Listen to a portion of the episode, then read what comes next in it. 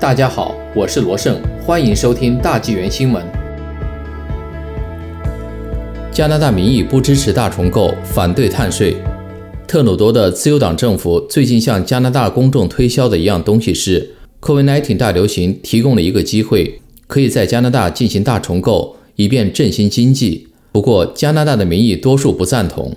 多伦多太阳报周二刊登的一篇文章写道：“任何领导者都不应沿着这个思路思考。”相反，他们应该不懈地努力，使我们恢复正常的生活。受智库 Second Street 的 org 委托，民调机构 Lager 最近进行的一项民意测验，询问加拿大人在管理经济方面更喜欢哪种方式。选项一：现在是通过碳税、退税、法规和替代能源补贴来重组经济的时候了。选项二：不，我们应该集中精力抗击 COVID-19，并使生活恢复正常。有百分之五十七的加拿大人支持第二种选择，三分之一的加拿大人支持第一种选择，其余的人称未决定。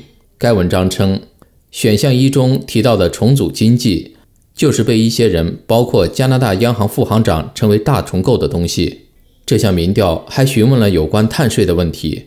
该文称，受访者的回答证实了我们长期以来所知：加拿大人在概念上喜欢碳税。但当他们了解了他的细节以后，就不喜欢他了。他们本身就是受影响最大的人，他们当然不会喜欢他。民调结果表明，大多数使用天然气为房屋供暖的受访者都反对碳税。之前，Second Street org 委托做的一项民意调查也发现，大多数加拿大人反对联邦政府逐步提高碳税的计划，即碳价从每吨三十元逐步提高到二零三零年的每吨一百七十元。